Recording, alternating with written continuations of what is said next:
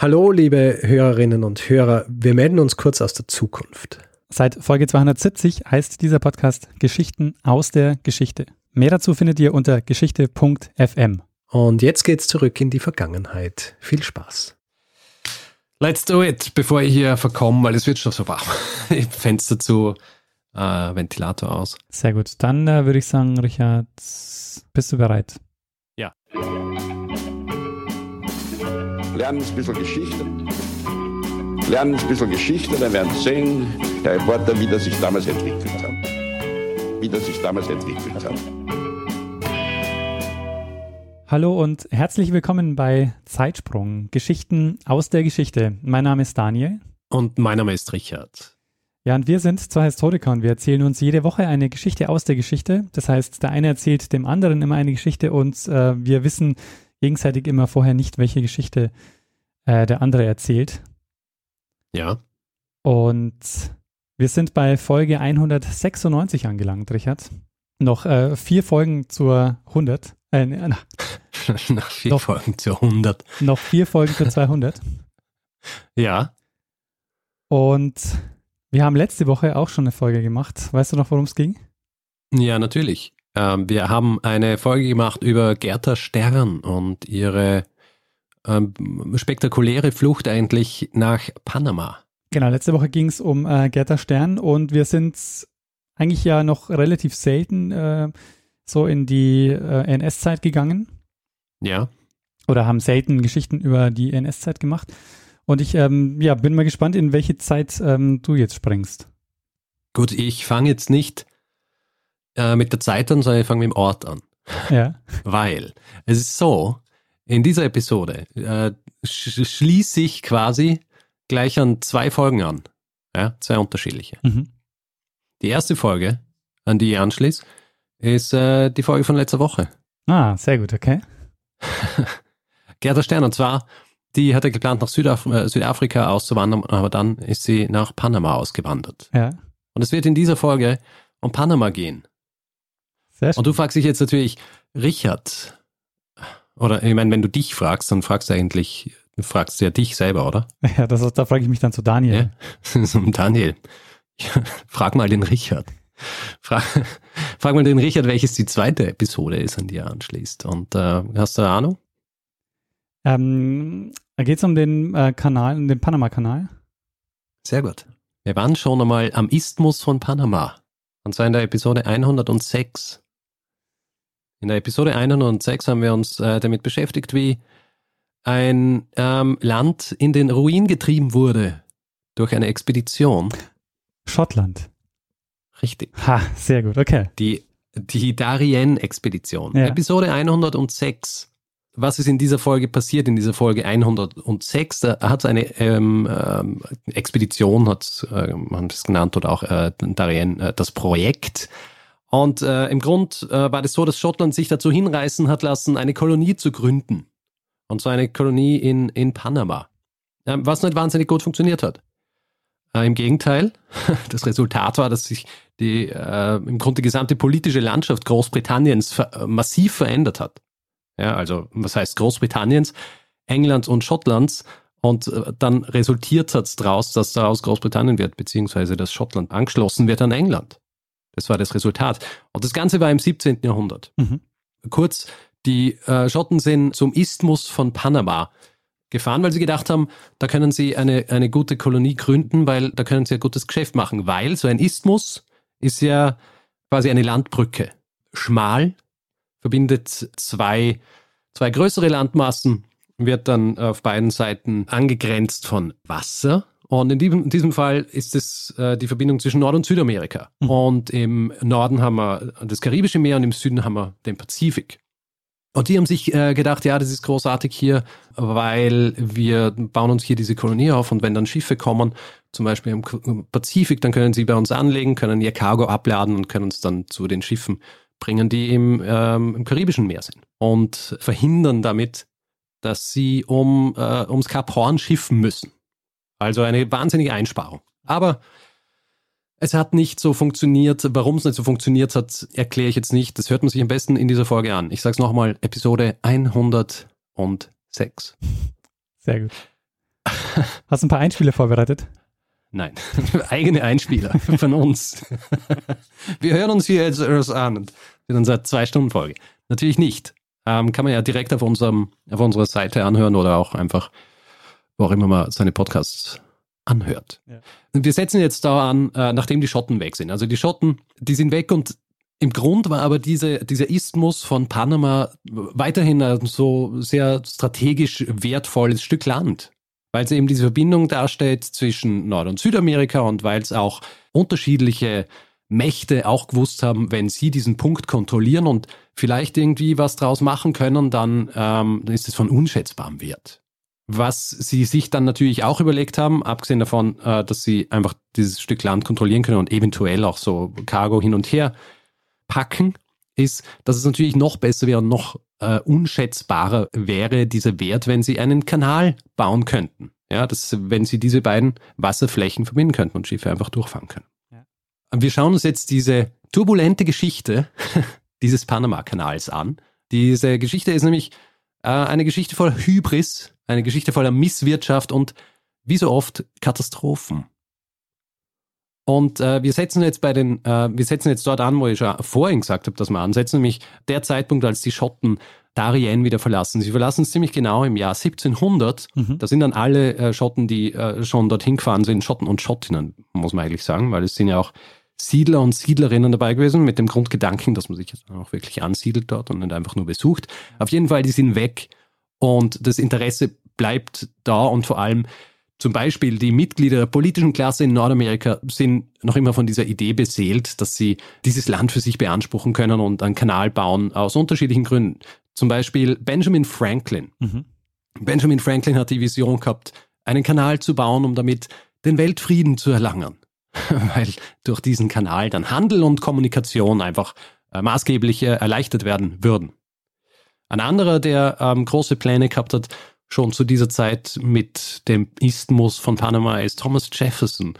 Und Thomas Jeffersons Ziele waren dann eher so beeinflusst vom Drang, den Einfluss der USA noch weiter auszubauen. Aber nicht nur die Nordamerikaner waren interessiert. Wir haben ja vor nicht vielen Episoden schon über eine Kolonie in Nordamerika gesprochen. Kannst du dich daran erinnern? Eine Kolonie in Nordamerika, ja, über, bei der Folge über die Natsche. Richtig. Über und wer war, wer waren die ähm, Europäer, die dort waren und gegründet haben, wenn man so will? Also da ging es um die äh, Franzosen und die Kolonie Louisiana. Richtig. Die Franzosen. Und auch die Franzosen haben Interesse gehabt an, an diesem Stück Erde in Panama. Äh, schicken schon im 18. Jahrhundert Forscher nach Darien, dass sie sich diesen Isthmus genauer anschauen. Ähm, so richtig in Fahrt kommt das Ganze allerdings nicht. Bis dann etwas passiert, nämlich im Jahr 1821.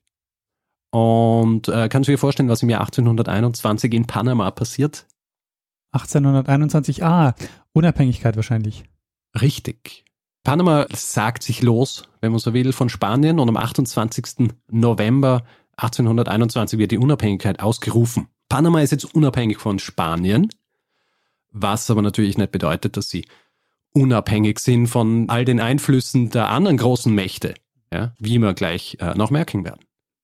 Eine andere Entwicklung sorgt auch dafür, dass Schwung in die Sache kommt, wenn es darum geht, einen Kanal zu bauen. Und zwar ist es eine technologische Entwicklung, die Dampfschifffahrt. Hm. Dampfschifffahrt erleichtert natürlich vieles und wenn es neue Möglichkeiten gibt, die sich eröffnen, dann möchten wir das auch ausnützen und da ist so ein Kanal, der diese beiden Wassermassen verbindet natürlich, eine großartige Möglichkeit, die man erforschen will. Über die nächsten Jahrzehnte werden dann von etlichen europäischen Ländern Vermesser geschickt, Landvermesser und Forscher und Entdecker und wie auch immer man diese Leute nennt, die nach äh, Südamerika kommen sind und im Auftrag der Europäer gedacht haben, sie müssen hier jetzt was für ihr, für ihr Heimatland einfach besetzen oder vermessen und dann sagen, es gehört jetzt ihnen.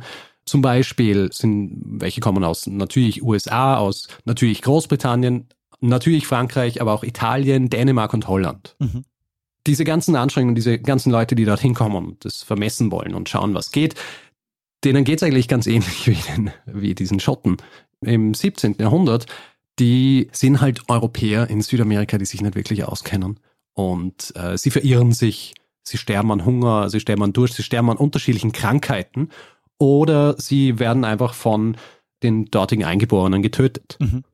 Was ja auch den Schotten passiert ist. Das Ganze steht eigentlich unter keinem wahnsinnig guten Stern. Es gestaltet sich relativ schwierig, aber diese, diese Hoffnung, irgendwas aus diesem Isthmus von Panama machen zu können, äh, geht nie wirklich verloren. Im Gegenteil eigentlich. Je länger es geht, desto mehr interessieren sich die unterschiedlichen Mächte dafür, weil sie sehen, was für Potenziale dahinter steht, ähm, wenn man so einen Kanal bauen kann.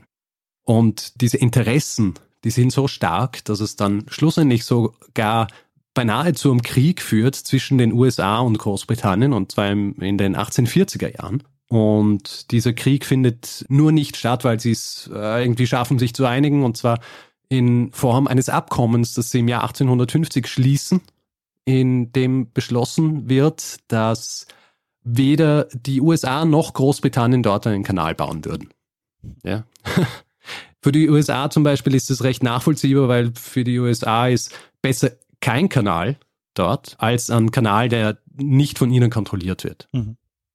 Äh, Aber sag mal, bislang haben die noch nichts gebaut oder so, die haben nur vermessen.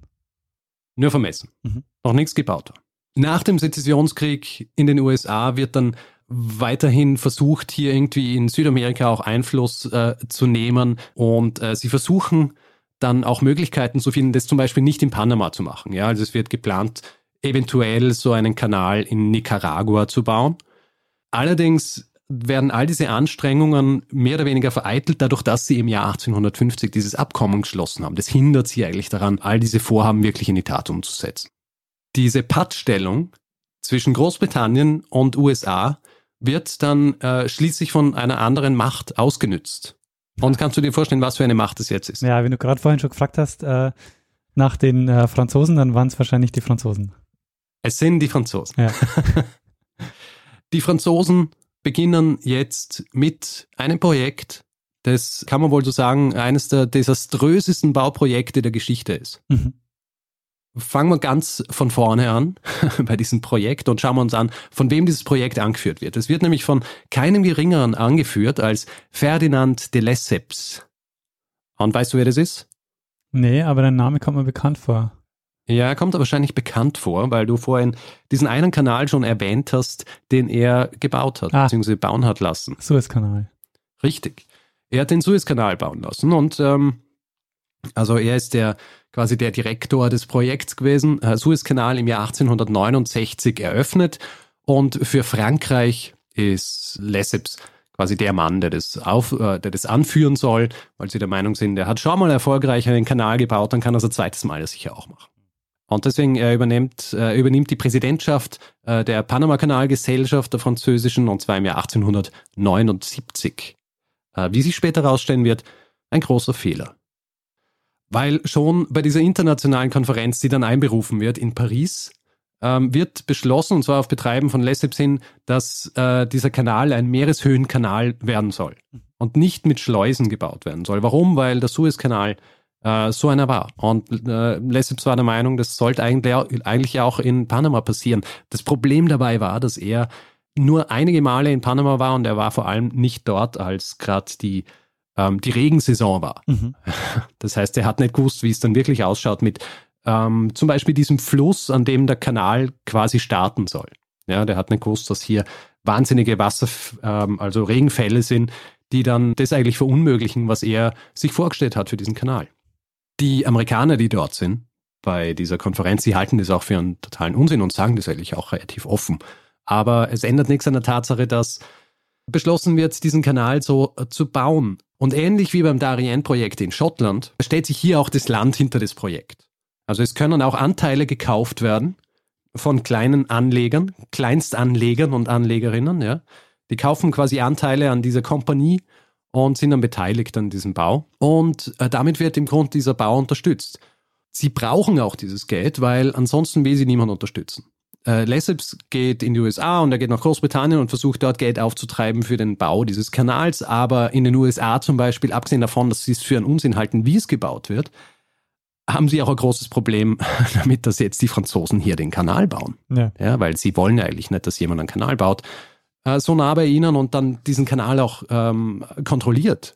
Und in Großbritannien ist so, die sind jetzt dem Lesseps nicht so abgeneigt, weil die, weil sie gefunden haben, dass Suezkanal gute Entwicklung und so weiter. Aber sie sehen nicht wirklich ertragreiches Geschäft dahinter. Also gibt es auch aus Großbritannien kein Geld. Und so beginnt dann also im Jahr 1880 der Bau dieses Kanals in erster Linie unterstützt von Frankreich. Eröffnet wird der Bau von, von Lesseps selbst, so mit großem Pomp und so weiter. Also er wird dort auch, als er, als er ankommt, so gefeiert und wird als quasi das Genie des 19. Jahrhunderts gefeiert ja. dort. Es dauert aber nur ungefähr vier Jahre, um zu sehen, dass hier eigentlich recht wenig Genie am Werk ist. Erstens einmal, weil die veranschlagten Kosten für, für den Bau dieses Kanals viel zu niedrig angesetzt sind. Ähm, sie merken, sie, sie kommen mit diesem Geld gar nicht zurande, das sie hier äh, budgetiert haben. Und andererseits natürlich auch der übliche Jammer, wenn Europäer in ferne Länder gehen und denken, sie können da einfach so agieren wie in Europa. Sie haben die Rechnung ohne die, wie soll ich sagen, die dortige Flora und Fauna gemacht. Mhm. Und relativ schnell gibt es Epidemien, und zwar Malaria und Gelbfieber. Und die Europäer haben keine Ahnung, was sie, was sie dagegen machen sollen. Ja, also Epidemiologie damals noch ein Fremdwort, so wie heute, aber damals ein echtes Fremdwort. Äh, und sie, sie versuchen dann auch diese Krankheiten so auf die, auf die komischste Art und Weise zu erklären. Wir kennen das auch aus allen anderen Folgen, wie zum Beispiel das Skorbut-Folge, das ja für Dinge, die ähm, auftreten und es nicht wirklich jemanden gibt, der das erforschen kann und man nicht die Möglichkeiten hat, wirklich zu erforschen, woher es kommt, dann überlegt man sich einfach, ja, was, was da das Problem sein könnte. Und die Franzosen in Panama erklären sich äh, zum Beispiel, dass Malaria von Miasmen kommen. Mhm. Miasma kennst du, oder? Das äh, haben wir, haben wir, glaube ich, auch ein paar Mal gehabt. Ja, die Miasmen, das so. war die Geschichte mit den Körpersäften, ne? Ähm, na, warte mal, na, ich weiß es. Die Miasmen ja. sind diese, ähm, diese Düfte oder diese Gerüche.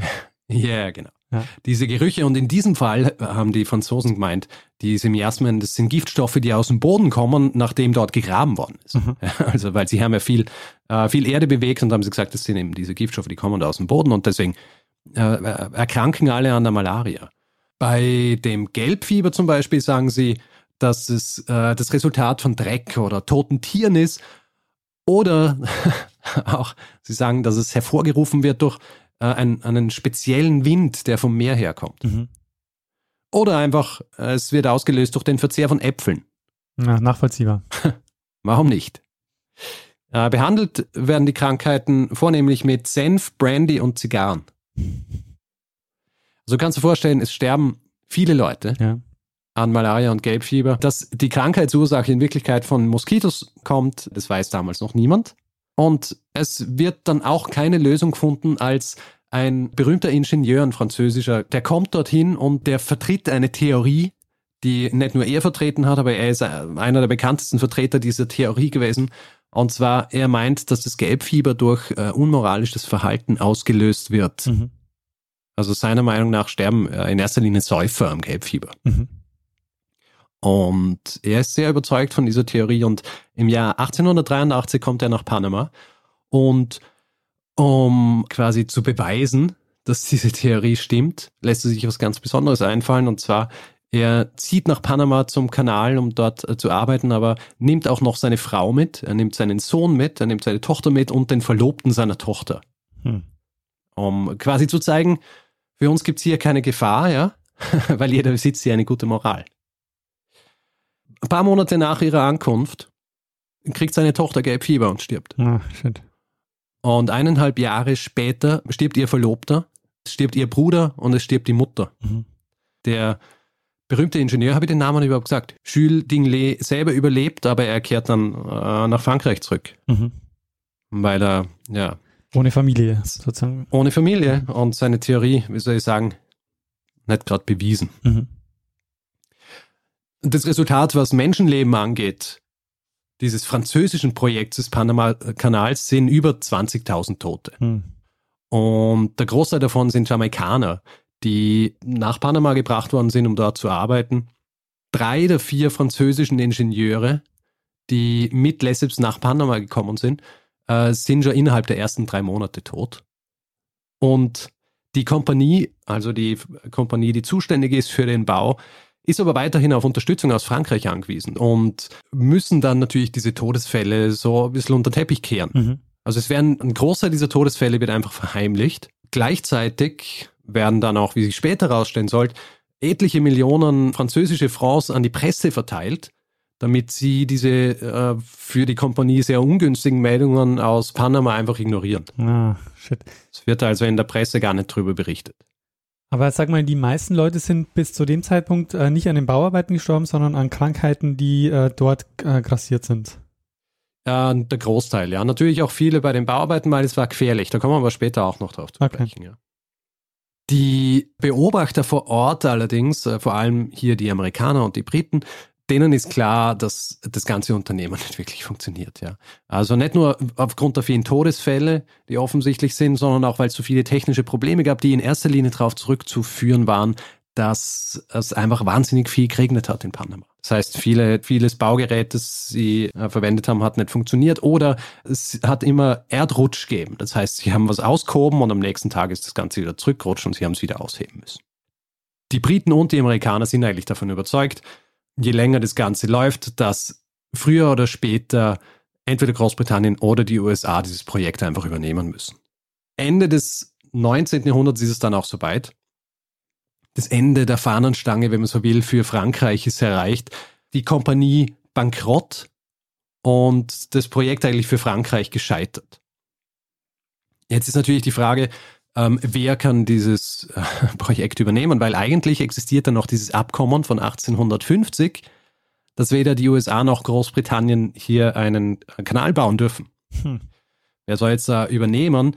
Äh, in dem Fall kommt den USA die Außenpolitik der Briten zugute, weil die sind zu diesem Zeitpunkt eigentlich in mehrere Sachen verwickelt, die es ihnen eigentlich unmöglich machen, sich irgendwie auf Panama zu konzentrieren. Also die haben zum Beispiel einen Krieg in Südafrika zu diesem Zeitpunkt. Außerdem sind sie äh, im Clinch mit den Russen, was die Ambitionen der Russen in Indien angeht. Und sie haben eigentlich gar keine andere Möglichkeit, als den USA zuzustimmen, dass dieses Abkommen von 1850 aufgelöst wird. Mhm. Theodore Roosevelt, der zu diesem Zeitpunkt der Präsident der Vereinigten Staaten ist, beschließt, diese bankrotte französische Kompanie und alles, was sie in Panama gemacht haben, ähm, aufzukaufen. Die Franzosen haben bis zu diesem Zeitpunkt ungefähr 280 Millionen Dollar ausgegeben. Ähm, was ich mich frage, ist, äh, inflationsbereinigt, was heißt das ungefähr? ähm, es sind, äh, man kann rechnen, irgendwo so um die 5 Milliarden. Mhm. 5 Milliarden Dollar. So sind die und äh, du kannst dich ja auch erinnern, dass ich gesagt habe, es ist ähnlich wie äh, die Geschichte mit Schottland äh, und der Darien-Geschichte, wo ja auch die Kleinanleger äh, geschädigt worden sind. Ähnlich ist es auch hier jetzt, weil ungefähr 800.000 dieser Kleinanleger äh, kriegen einfach kein Geld mehr. Mhm. Also äh, für die ist nichts mehr, das ist alles weg. Die USA beschließen, das alles einzukaufen für 40 Millionen Dollar. Allerdings ist es für die Amerikaner auch daran gebunden, dass sie dann die Möglichkeit haben, beziehungsweise dass sie dann auch die Oberhoheit über den Kanal haben, beziehungsweise sie überhaupt dort bauen dürfen. Und ähm, jetzt wird es ein bisschen schwierig, weil die Regierung von Kolumbien ist damit überhaupt nicht einverstanden. Und du jetzt so, hm, wieso sagt er Kolumbien? Und warum sollte äh, das die USA interessieren, ob die in Kolumbien ein Problem damit haben, dass sie in Panama einen Kanal bauen? Tja, das weiß ich aber. ja. Weil das, das habe ich gelesen im Zuge der, äh, der Geschichte, die ich letzte Woche gemacht habe. Sehr gut. Ähm, das heißt, ich muss es dir eigentlich gar nicht erklären, aber ich erkläre es vielleicht unserem Publikum. Genau, ja. Panama ist nämlich zwar im Jahr 1821 unabhängig geworden von Spanien, allerdings haben sie sich dann angeschlossen der äh, Föderation von Kolumbien, das was später dann als Großkolumbien bezeichnet worden ist. So Staatengebilde aus Kolumbien, Ecuador, Panama, Venezuela und Teilen von Peru und Guyana. Das heißt, dass die Amerikaner jetzt quasi mit diesem Kolumbien verhandeln müssen. Und was macht Amerika in so einem Fall meistens? Also entweder, entweder sie ähm, fangen einen Zettel in Krieg an oder ähm, sie, sie zahlen einen Haufen Geld und, ähm, und machen es dann trotzdem. Es ist ein bisschen äh, was von beidem aber nicht ganz. Also ursprünglich ist es so, Roosevelt macht eigentlich Anstalten, in Kolumbien einzufallen, ja. Ähm, aber Es kommt dann doch anders, weil du musst ja wissen, die, diese 40 Millionen Dollar, die die Amerikaner zahlen an die bankrotte Kompanie, die sind äh, ja gebunden dran, dass sie ja dann auch wirklich dort bauen können. Das heißt, die französische Kompanie ist interessiert daran, dass dieser Deal durchgeht und deswegen der größte Aktionär und auch Hauptlobbyist dieser französischen Kompanie, ein gewisser Philippe Bounot-Barilla, mhm. der ähm, unterstützt mit Geldern die äh, Unabhängigkeitsbewegung äh, von Panama unter einem gewissen Manuel Amador. Ach, da habe ich jetzt natürlich gar nicht dran gedacht. Und sie unterstützen sie und am 3. November 1903 wird ein, ein Coup angezettelt in Panama City. Und zwar interessanterweise ähm, die Feuerwehrleute in Panama City, die rebellieren. Gleichzeitig schickt Roosevelt die USS Nashville äh, in die Gewässer um die Stadt Colon, von wo aus die kolumbianischen Soldaten eigentlich in Züge gesetzt werden sollten, um äh, nach Panama City zu fahren, um diese Revolution niederzuschlagen. Mhm. Es gehen aber dann einige Soldaten der USA, also von diesem Schiff an Land und hindern sie daran, diese Züge zu besteigen. Und so kann diese Revolution ungestört weitergehen. Und am 13. November wird Panama als quasi abgetrennt von Kolumbien ausgerufen. Ha. Und wird sofort von den USA anerkannt. Ah, ich ärgere mich jetzt. Warum? Ja, weil ich jetzt wissen können, dass Regime Change natürlich der Move ist, den die USA ja, ähm, ja. als erstes machen. Ja, ja es äh, kommt ja später in der Geschichte dann noch einige Male vor. Es ist ja auch so, man darf ja übrigens nicht sagen, es ist, dass das eine Unabhängigkeit von Kolumbien wäre, weil unabhängig sind sie ja schon lang von Spanien. Es wird äh, eher gesehen als der Tag der Abtrennung von Kolumbien. Aha. Dieser 3. November. Also Unabhängigkeitstag feiern sie noch immer da, diesen 28. November, glaube ich, der im Jahr 1821 war, als sie von Spanien unabhängig waren. Auf jeden Fall. Wir haben jetzt Panama als eigenes Land und äh, wird anerkannt von den USA und die USA drängen natürlich gleich diese neue Regierung drauf, äh, einen Vertrag zu unterzeichnen, der den USA das Recht gibt, hier diesen Kanal zu konstruieren und ihnen auch absolute Souveränität eigentlich um diese, in dieser ganzen Panama-Kanalzone gibt. Und zwar in perpetuity, also für immer.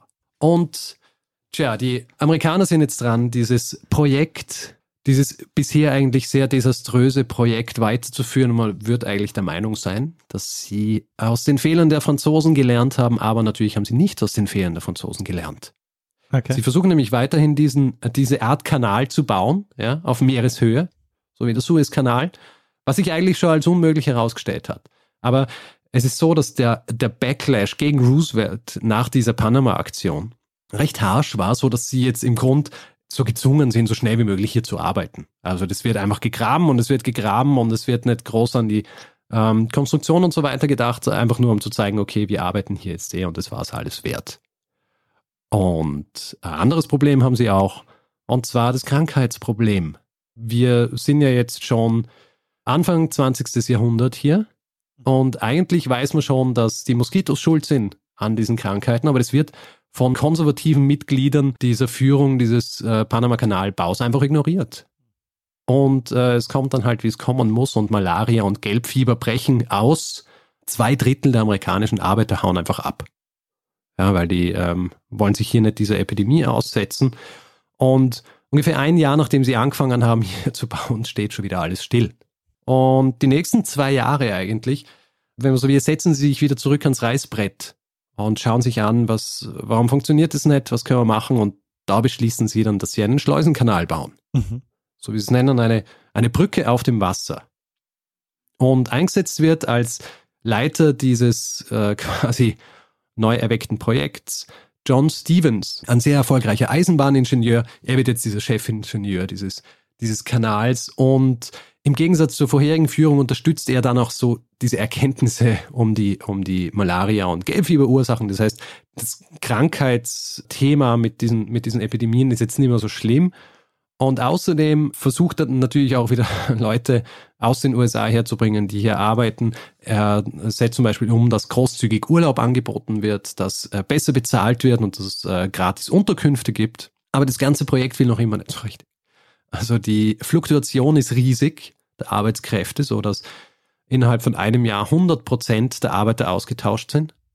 Und Das Ganze ist so eine stressige Geschichte, auch für den John Stevens, diesen neu eingesetzten Eisenbahningenieur, dass er im Jahr 1907 äh, schon wieder zurücktritt von seiner Position. Und Roosevelt sieht sich jetzt gezwungen, das ganze Projekt in die Hände der US-Armee zu geben. Mhm. Und zwar unter der Führung von US Army Major George Washington Goethals. Und diese Armee, also dieser, dieser Major ist ein, äh, ist ein Army Engineer. Es gibt dieses Corps of Engineers der Army. Also der ist ein selber Engineer, nicht einfach nur irgendein Major. Und die setzen sich, also die setzen jetzt einfach alles dran, um dieses Projekt zu beenden. Und natürlich, äh, wie so oft, auch mit zweifelhaften Methoden. Also sie haben keine Skrupel, was Kritiker angeht, dieses Projekts. Also Kritiker werden verhaftet. Sie lassen sich da auch nicht irgendwie von der Regierung von Panama reinreden, sondern zeigen eigentlich ganz genau, dass sie hier so das Sagen haben die Umstände, unter denen dieser Kanal gebaut wird, die sind noch immer katastrophal, weil der größte Teil des Kanals muss noch ausgehoben werden. Und das Problem ist, die, die geologischen Eigenheiten bei diesem Isthmus, die sind eben so schlecht, dass wahnsinnig viel Material ausgehoben werden muss. Ich habe vorhin diese Erdrutsche angesprochen. Diese Erdrutsche sorgen dafür, dass einfach wahnsinnig viel zusätzliche Arbeit gemacht werden muss. Also ich habe gelesen, dass es so einen Spruch gegeben hat, wo es geheißen hat, heute graben wir und morgen rutscht alles wieder rein. Mhm. Ja. Und wie so oft bei solchen Projekten werden hier äh, wahnsinnig viele Arbeitskräfte gebraucht und es, sie, sie können nicht alle aus den USA, also es gibt einfach nicht genug, die aus den USA herkommen wollen, um da zu arbeiten und äh, sie holen Arbeitskräfte aus Barbados. Ähm, waren das Sklaven oder haben die freiwillig gearbeitet? Sie waren offiziell keine Sklaven, ähm, aber es waren sklavenartige Zustände eigentlich. Okay. Also die Arbeitsbedingungen waren grauenhaft und es war auch so, dass die gefährlichen Arbeiten sind, äh, sind immer den Arbeitern aus Barbados gegeben worden. Und es ist dann schlussendlich auch so, dass in der amerikanischen Bauphase ähm, 6000 Arbeiter aus Barbados sterben und äh, 300 aus den USA. Der Kanal wird dann schlussendlich im Jahr 1914 fertiggestellt und die amerikanischen Kosten äh, haben sich zu dem Zeitpunkt auf äh, 500 Millionen Dollar beziffert, was ungefähr heutzutage 9 Milliarden wären. Und eröffnet wird der ganze Kanal dann schlussendlich am 15. August 1914. Und ja, damit geht dann quasi eine Saga zu Ende, die im 17. Jahrhundert begonnen hat mit den Schotten und dann mit den Franzosen weiterging, die viele Menschenleben auf dem Gewissen gehabt hat. So mir nichts, dir nichts, auch an Regimewechsel und gleichzeitig quasi die Gründung von, von einem eigenen Staat äh, beinhaltet hat. Mhm. Aber das heißt, die haben, äh, wann haben die genau angefangen mit dem Bau? 1880. 1880, ja, das. Also ähm, 34 Jahre. Mhm. Weißt du, wie lang der Kanal ist? Der Panama-Kanal ist 82 Kilometer lang. Hm. Ja, für 82 Kilometer ist natürlich echt, ähm, echt faszinierend. Und dann wird der Kanal ja auch äh, ausgerechnet äh, quasi während des Ausbruchs äh, des Ersten Weltkriegs fertig. Richtig. Was ich noch beim, beim Lesen von der letzten Folge im, im Kopf habe, ist, dass äh, der Kanal ja dann auch, also in, einer, in so einer bestimmten Zone von den USA kontrolliert wurde, also auch so rechts und links so ein paar Kilometer noch vom Kanal. Ja, ja genau, das, das ist diese, das ist diese Panama-Kanalzone, die sie sich ja auch ähm, quasi, wo sie sich ja auch die, die Oberhoheit geben haben lassen von, von Panama.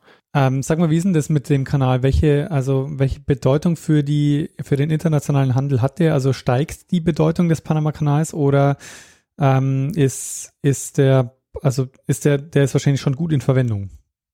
Der ist schon gut in Verwendung. Also, wenn mich Wikipedia, als ich das recherchiert habe, mhm. ja, den derzeitigen Status nicht äh, falsch informiert hat, ungefähr 5% des weltweiten ähm, Seefrachtverkehrs wird durch den Panama-Kanal transportiert. Ja, das ist schon nicht wenig. Ja. Also ist, äh, ist nicht nix, dieser Kanal. Ich meine, besser dass er auch nicht nix ist, nachdem er, nachdem so ewig gebraucht hat und so viel Menschenleben gekostet hat, ähm, um ihn zu bauen und gleichzeitig halt auch noch äh, viele Leute ruiniert hat, vor allem in Frankreich. Ja, es ist faszinierend, diese, diese Großprojekte, ähm, die, die so lange dauern und ähm, so viel äh, Menschenleben kosten ähm, und, und auch äh, Geld kosten und auch so einfach Ähm, so ein bisschen auch, äh, weiß nicht, hast du das Wort Hybris schon benutzt? Ja, aber, in der Einleitung. Aber ähm, so, ja, also das passt einfach auch sehr ja, gut. Also dieses, dieses, äh, diese Projekte dann so anzusetzen und dann sich nicht mal, wie die Franzosen ganz am Anfang, sich das nicht mal so planmäßig überlegen, sondern einfach mit ihrer Überheblichkeit sagen so, ja, wir haben das schon mal gebaut, wir, wir bauen es einfach. Richtig. Ja, ja, ey, das äh, sind halt die, die typischen Kolonialisten, die dann halt auch reinkommen und zu sagen, ja, äh, wir machen das und Geld verbraten. Und äh, natürlich dann auch die Arbeitskräfte, die dann quasi äh, sklavenartig verwendet werden für, für diese Projekte. Das hat ja den, den Franzosen nicht wahnsinnig viel bedeutet, ja. Ja. Waren ja keine Europäer, deswegen. Also äh, das ist echt faszinierend. Ähm, und was ich mich immer frage, ist, würde man solche Projekte gegenwärtig auch ähm, umsetzen können in der Form? Oder würde man das, würde man heute quasi, wenn es den nicht gäbe, den Panama-Kanal, würde man den bauen oder würde man, wäre das ein zu großes Projekt? Wahrscheinlich, wenn es keinen Luftfrachtverkehr gäbe, kann ich mir vorstellen, dass man bauen wird. Ähm, ansonsten, ich meine, natürlich, ich weiß nicht, Luftfracht ist wahrscheinlich auch nur ein Bruchteil dessen, was über Schiff transportiert wird. Aber ähm, also es ist ja nicht so, dass so riesige Projekte äh, nicht weiterhin äh, gebaut werden. Ja? Ich weiß nicht, ob du dich nur erinnerst daran, dass sie ähm, auch äh, zum Beispiel erzählt habe von de, diesen Projekten in China in den, in den 50er und 60er Jahren, als sie diese riesigen Staudämme und so weiter gebaut haben. Ja. Das sind ja auch riesige, das sind auch Großprojekte. Sowas wird natürlich immer noch gebaut, aber natürlich so ein Kanal, der wirklich irgendwo durchschneidet und einfach 82 Kilometer aushebt, gibt wahrscheinlich heutzutage nichts mehr, wo es sinnvoll wäre, sowas zu machen. Ja, ich habe mir im ersten Mal jetzt gedacht, so würde man das auch schaffen, so mit den Arbeitskräften. Und dann habe ich gleichzeitig dran gedacht, dass ich äh, neulich erst diese Doku oder diese, diese Serie über Tschernobyl gesehen habe. Ähm, die dann einfach irgendwann sagen, ähm, sie, ähm, wo, wo sie keine, keine Roboter finden, die das dann, ähm, die, die die Dächer sauber machen, dann einfach sagen, wir machen yeah. einfach Bio-Robots. Richtig. Und ähm, ja. ja. Klar, also man wird es heute genauso machen, ja. Ja, das war meine Geschichte über den Panama-Kanal. Ein bisschen eben gedacht, das ist gut, um uh, diesen Fleckelteppich, den wir haben, äh, ein bisschen äh, weiter zuzumachen mit, mit, äh, mit Dingen. Weil somit äh, kann man jetzt anknüpfen an die, an die Darien-Geschichte und auch gleich an die, an die Folge von der, von der Gerta Stern. Ja, sehr gut, Richard. Ich äh, freue mich sehr, dass du diese Geschichte gemacht hast, ähm, der Panama-Kanal. Also ich habe mir, nachdem ich die Folge letzte Woche gemacht habe, das Thema natürlich auch auf den Zettel geschrieben. Und äh, werde es jetzt äh, ins Archiv schieben. Sehr gut. Noch müssen wir keine Sequels oder so machen oder Reboots von Folgen. Stimmt, ja. Es gibt noch, es gibt noch Themen. Stimmt. Ja, aber ich freue mich sehr, dass du die Geschichte gemacht hast, weil ich finde es äh, eine, eine wahnsinnig ähm, faszinierende Geschichte mit dem Panama-Kanal.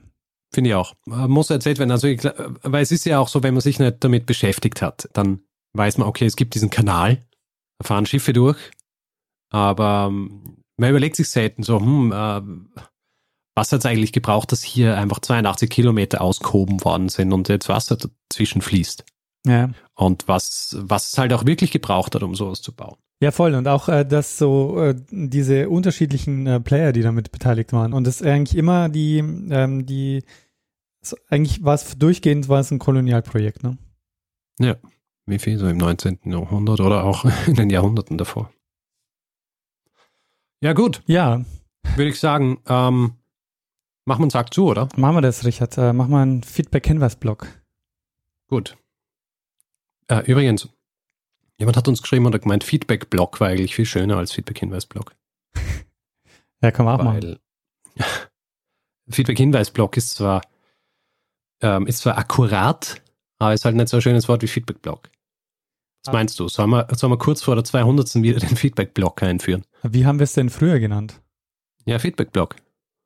Ach so, ja, aber ja, also von mir aus, aber. Hast du schon wieder vergessen, dass wir das ganze Feedback-Blog geheißen haben? Nee, aber es gab ja, es gibt ja einen Grund, warum wir es Feedback-Hinweis-Blog nennen. Ja, richtig, weil uns jemand darauf hingewiesen hat und gesagt hat, da kommt ja gar kein Feedback vor, sondern es ist ja nur ein Hinweis auf äh, die Möglichkeiten, die man hat, um Feedback zu geben. Ja, stimmt, aber das soll es auch weiterhin Feedback-Hinweis-Blog heißen. Ja, aber es ist nicht so ein schönes Wort wie Feedback-Blog. Ach so, naja. Hm. Wir können naja, ja mach mal, mach mal, wir können ja schauen. Leute können uns schreiben und äh, Feedback geben zu, äh, zur, zur Wortwahl hier. Ja? Na gut. Also, wer Feedback geben will zum Feedback-Hinweis-Blog oder auch zu dieser Folge, kann das zum Beispiel per E-Mail machen. feedback.zeitsprung.fm kann auf unsere Website gehen, zeitsprung.fm, kann uns auf Twitter anschreiben, da ist unser Account twitter.com slash zeitsprung.fm. Persönlich sind wir auch dort, ich jetzt Stormgrass, Daniel at Mestner. Auf Facebook sind wir auch facebook.com slash zeitsprung.fm. Und wer uns bewerten will und Sterne vergeben und äh, was man auch immer da machen kann bei den unterschiedlichen Plattformen, äh, kann es zum Beispiel machen auf iTunes oder auf panoptikum.io. Außerdem gibt es die Möglichkeit, uns finanziell zu unterstützen. Wir freuen uns über alle, die uns ein bisschen was in den Hut werfen und uns dabei unterstützen, hier jede Woche eine Geschichte zu erzählen. Und wir haben alle Hinweise, die ihr braucht, um uns ein bisschen was zukommen zu lassen, auf der Webseite zusammengefasst.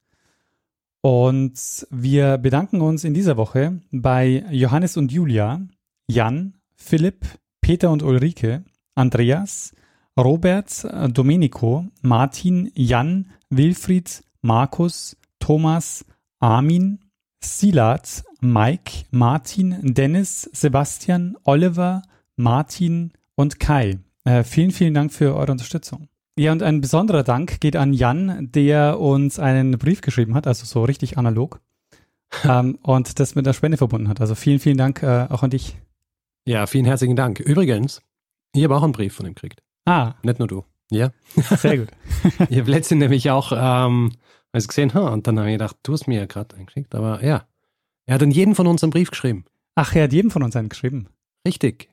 Also nicht nur, du hast so gedacht, ich sage jetzt so, oh, der Brief war nicht an dich, äh, sondern auch an mich. Na, es war wirklich so. Jeder, jeder von uns hat einen Brief. Also von dem Jan oder von? Äh... Vom Jan. Ah, verstehe. Ah, sehr gut, verstehe. Äh, dann ist ja noch, noch viel besser, ja. Ja, ja. also vielen herzlichen Dank, Jan. Ja, vielen Dank. Für diesen Brief. Ja, Richard, wir haben eine Folge. Wir haben den Feedback-Hinweis-Blog. Ja. Wir haben ähm, die Spenden und Spenderinnen vorgelesen. So ist es. Was bleibt jetzt noch? Uns bleibt, dass wir eigentlich nur noch dem einen das letzte Wort geben, der es immer hat. Bruno Kreisky.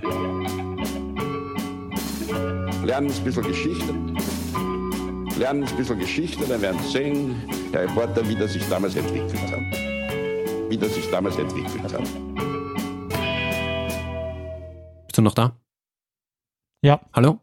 Ja. Hallo? Hallo? Ja? Hallo. Hörst du mich? Ja. Ja? Hallo? Ich höre dich, Richard. Hallo. Du hörst mich oder ja. nicht? Ich höre dich. Ach, was ist da los? Warum höre ich dich nicht? Hallo, Richard. Hallo. Oh. Bist du gerade am Essen? Ja. Was, was isst du gerade? Ich esse einen Keks. ich dachte, du hörst mich eh nicht. Okay. Äh, hast du mich jetzt vorhin gehört oder nicht? Ja, ich höre dich immer, durchgehend. So, jetzt, jetzt höre ich dich wieder die ganze Zeit nicht. Nur noch also, so Fetzen. Ich höre dich die ganze Zeit, du hörst mich nicht. Nein, ich höre dich überhaupt nicht. Aber ich höre dich. Also durchgehend, immer gut. Ah. Das ist so komisch. Warum? Wie kann es sein, dass du mir immer hörst? Ja. Bist du noch immer am Keks essen? Nee, jetzt bin ich fertig. So, ah. ein Keks.